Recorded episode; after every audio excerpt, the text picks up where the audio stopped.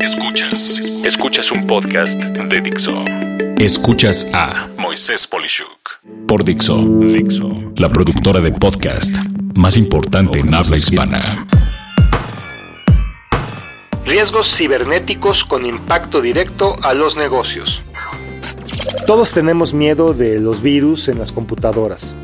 Muchos han experimentado por igual ataques que van desde tirar sus servicios de Internet hasta secuestrar su información a cambio de un rescate. El crimen cibernético es un excelente negocio, de bajo riesgo para el que lo perpetra y por ser además muy difícil de perseguir. A todo esto, solo resta decir que lo mejor es prevenirse en vez de lamentar las consecuencias, en especial sobre riesgos más recientes que a continuación comento y por igual lo que puede representar para un negocio el ser afectado por ellos. 1.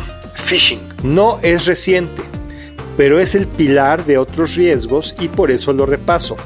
Se trata de aparentar ser un correo electrónico o sitio de Internet real enviado eh, por una empresa probablemente bien establecida, que realmente no lo es pero aparenta serlo y con esa apariencia logra que la víctima le proporcione información personal delicada, típicamente de sus medios digitales de pago para poder robarlo, o vaciar sus cuentas, o bien hasta endeudarlo con créditos que nunca se solicitaron.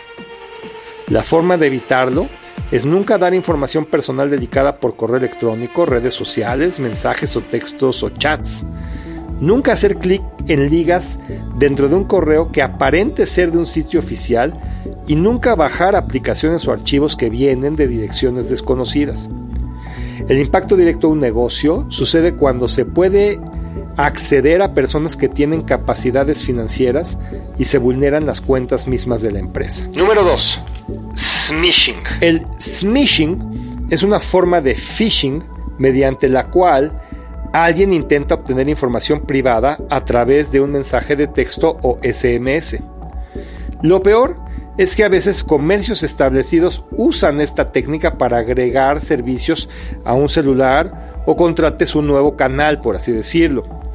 La forma de operar es que al llegar un mensaje de texto con una liga o teléfono, con el cual y el simple hecho de haberla abierto, da pie a que inicien los cargos y o la compra de lo que no quieres.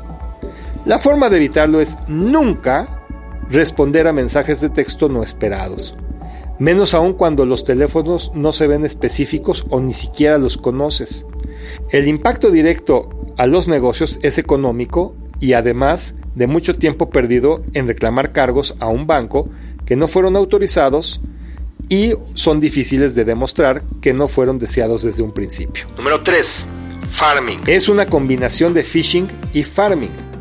Lo que ocurre es que lo que se logra es manipular el tráfico de un sitio en la web para permitir el robo de información.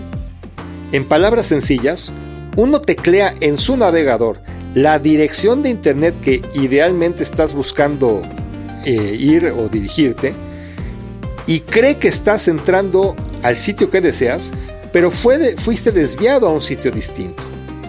El impacto a los negocios es devastador y la forma de prevenirlo es con software de seguridad que protege en las empresas a sus servidores, a donde están las direcciones, digamos, de estos sitios oficiales, y a nivel individual, el contar con aplicaciones que vigilen que los nombres de los sitios de Internet realmente vayan a la dirección que se desea.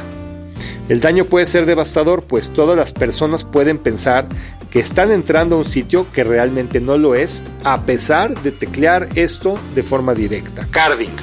Número 4. Este término se usa para describir el tráfico de información de tarjetas de crédito, números de cuenta bancarios y otro tipo de información sensible que luego se emplea para hacer compras legítimas sin la autorización del verdadero dueño de la tarjeta de crédito o cuenta bancaria. Casi siempre los maleantes compran los BIN, un BIN es un número de identificación bancario, eh, que son prácticamente seis números dentro de tu tarjeta.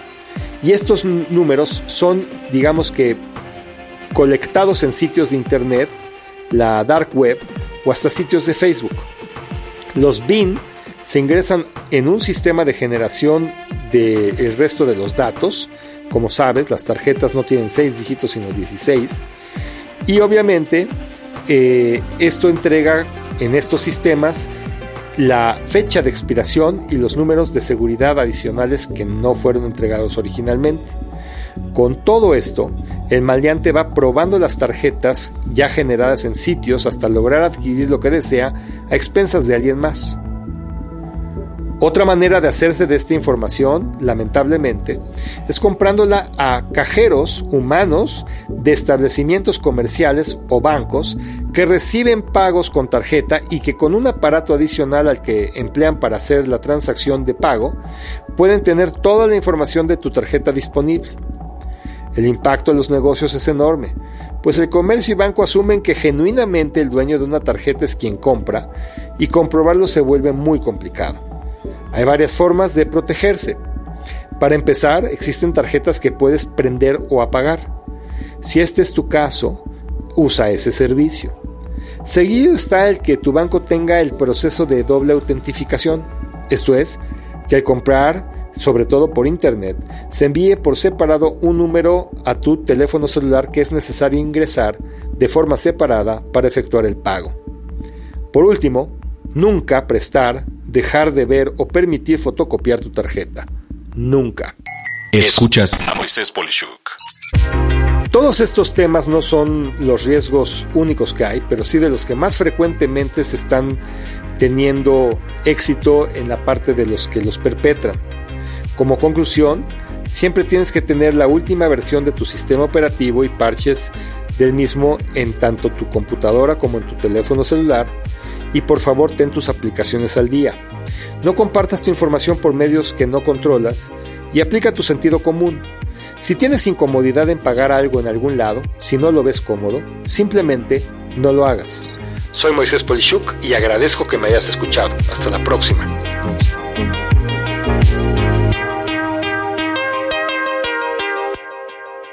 Dixo presentó a Moisés Polishuk